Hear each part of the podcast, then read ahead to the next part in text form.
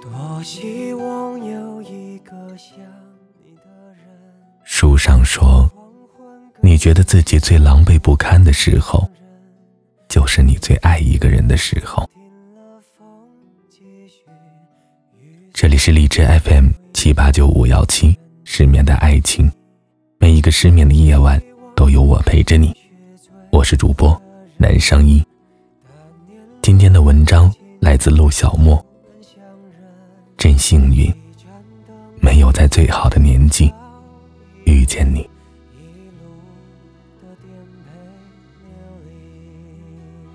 因为太爱他，所以无论怎样都觉得配不上他。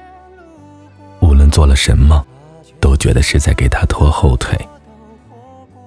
我对此话深信不疑，所以和你分手那天，我发了一条短信。对不起，是我不够好。我不知道你看见的时候是什么表情，因为直到今天我也没有等到你的回信。闺蜜说我神经病，朋友说我是傻逼。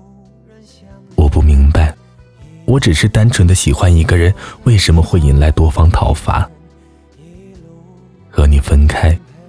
我没有一丁点的难过，转而投入到了自我修行当中。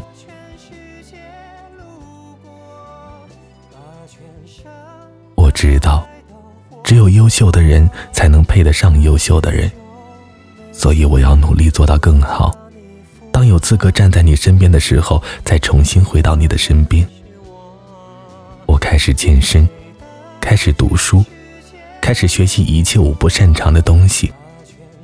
为了克服自己的惰性，我开始在微博上打卡。一天两天，我期待着你能看见，然后给我点个赞或者留下一句鼓励。可是，整整两个月过去了，我没有看见只言片语。说不难过，是假的。但是我转而又想，是我没能追上你的脚步吧，不能怪你，是我不好。自我修炼很辛苦，有时候夜深人静的时候，我在想，之间的距离是怎么一点点拉开的呢？也许是从我们进入不同的学校开始。接触了不同的人，有了不同的圈子，渐渐的，我们好像就形成了两个世界。就像你在北方爱上了雪，我就开始享受南方的太阳。有人说，只要肯努力，这世界上没有什么做不到。我相信了，开始奋起直追。我觉得只要我努力。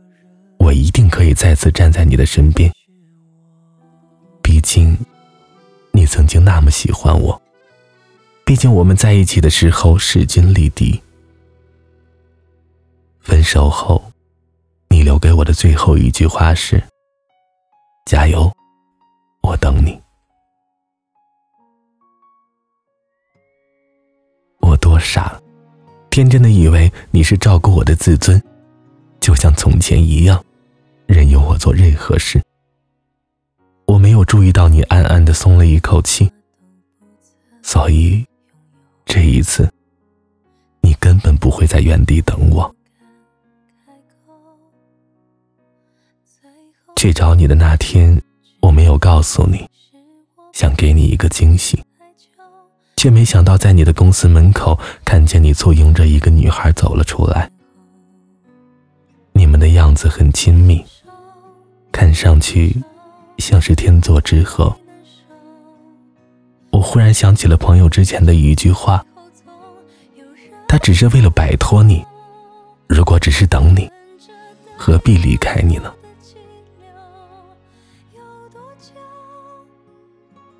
离开你，是为了更好的和你在一起，而你离开我，却只是为了要一个解脱。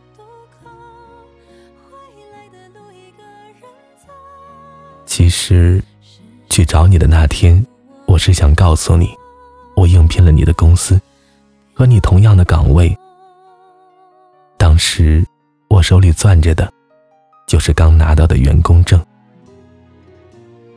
大概是这家公司第一个，第一天上班就要辞职的人。整个过程，我都避开了你。倒是经理有些诧异，甚至还出言挽留了我。其实你挺优秀的，这个职位也很难应聘。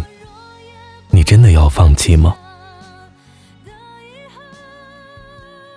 时隔两年。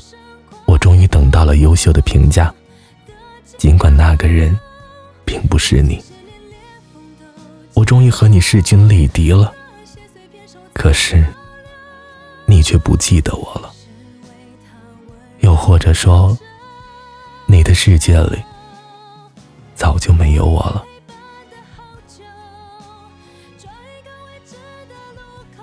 回家后，我萎靡不振了一个星期。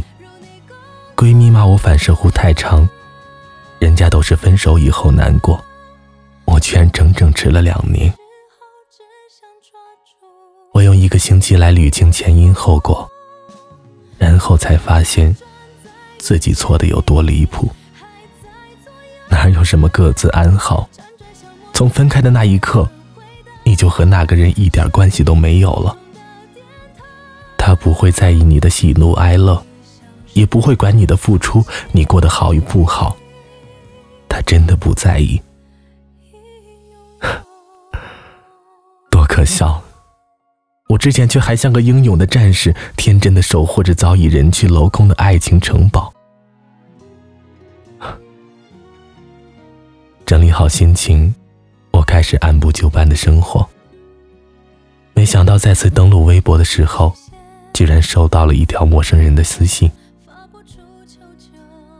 他说：“一直在关注我的动态，却不知道为什么我突然没了踪影。”那一刻，我竟然从心底生出一抹庆幸。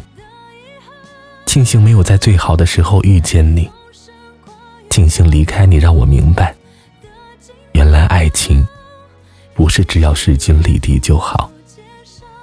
还有一种幸福，是有一个人陪着你慢慢变好。他见证了你的坚持，心疼着你的努力。他喜欢光芒万丈的你，更喜欢一路向前、不断蜕变的你。晚安，失眠的各位。